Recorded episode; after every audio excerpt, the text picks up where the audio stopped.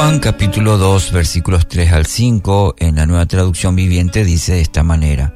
Durante la celebración se acabó el vino, entonces la madre de Jesús le dijo, se quedaron sin vino.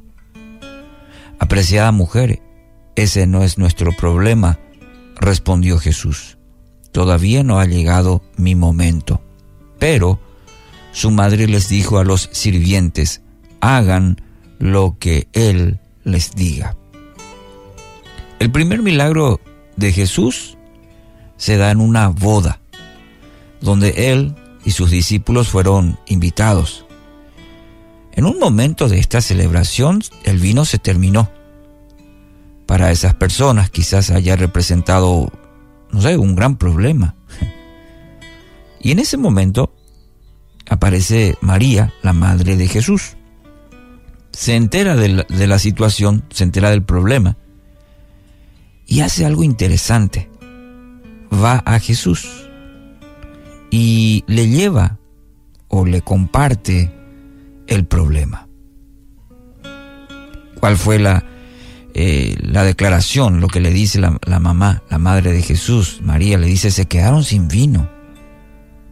Muchos de nosotros probablemente nos quejemos, entremos en una desesperación.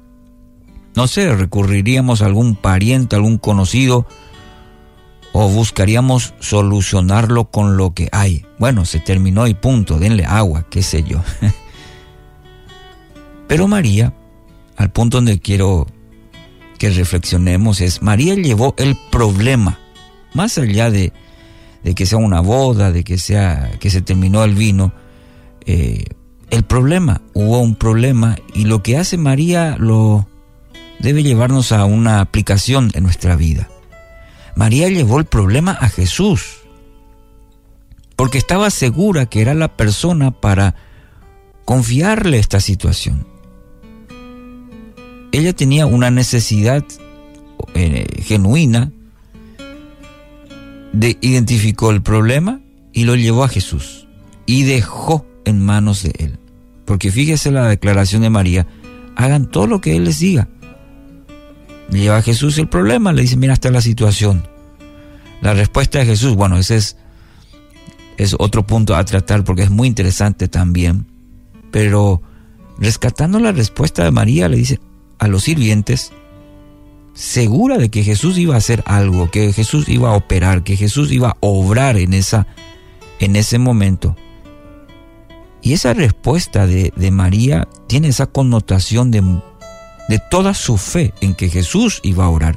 Ante el problema, Jesús, este es el problema. Y la fe se activa cuando le dice a los sirvientes, hagan todo lo que Él les dice. Estaba segura que era la persona para confiarle esta situación.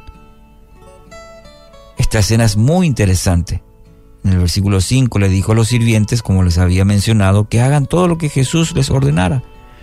Confiaba, confiaba en Él. Así funciona la fe en la vida del creyente.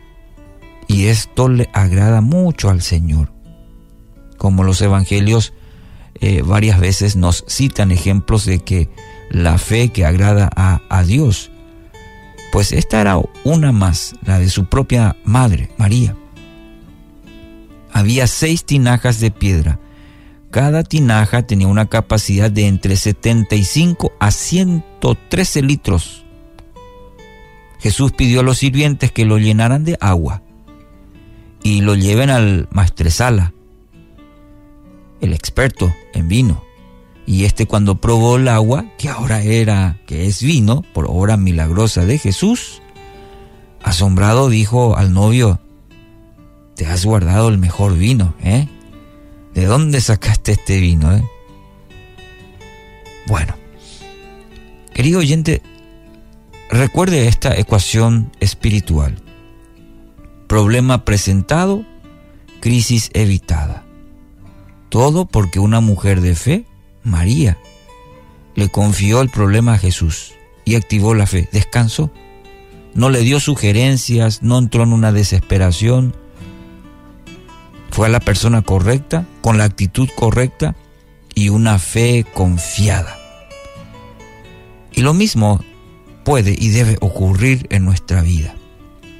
De presentarle el problema a Dios. No vaya al socio, a la, a la persona que muchas veces creemos que puede solucionar. Vaya primero a Dios, fuente de todo poder, de toda esperanza y paz en medio de todo, cualquier tipo de problema, para confiarle y descansar después en el que Él va a obrar. Es decir, como lo hizo María, dejar en sus manos. Usted no lo resolverá y Él espera que usted le confíe y vea su obrar en esa situación. Así que hoy quiero animarle. Ore al Señor, preséntele a Él, ¿sí? confíe en Él y dice su palabra que Él responderá.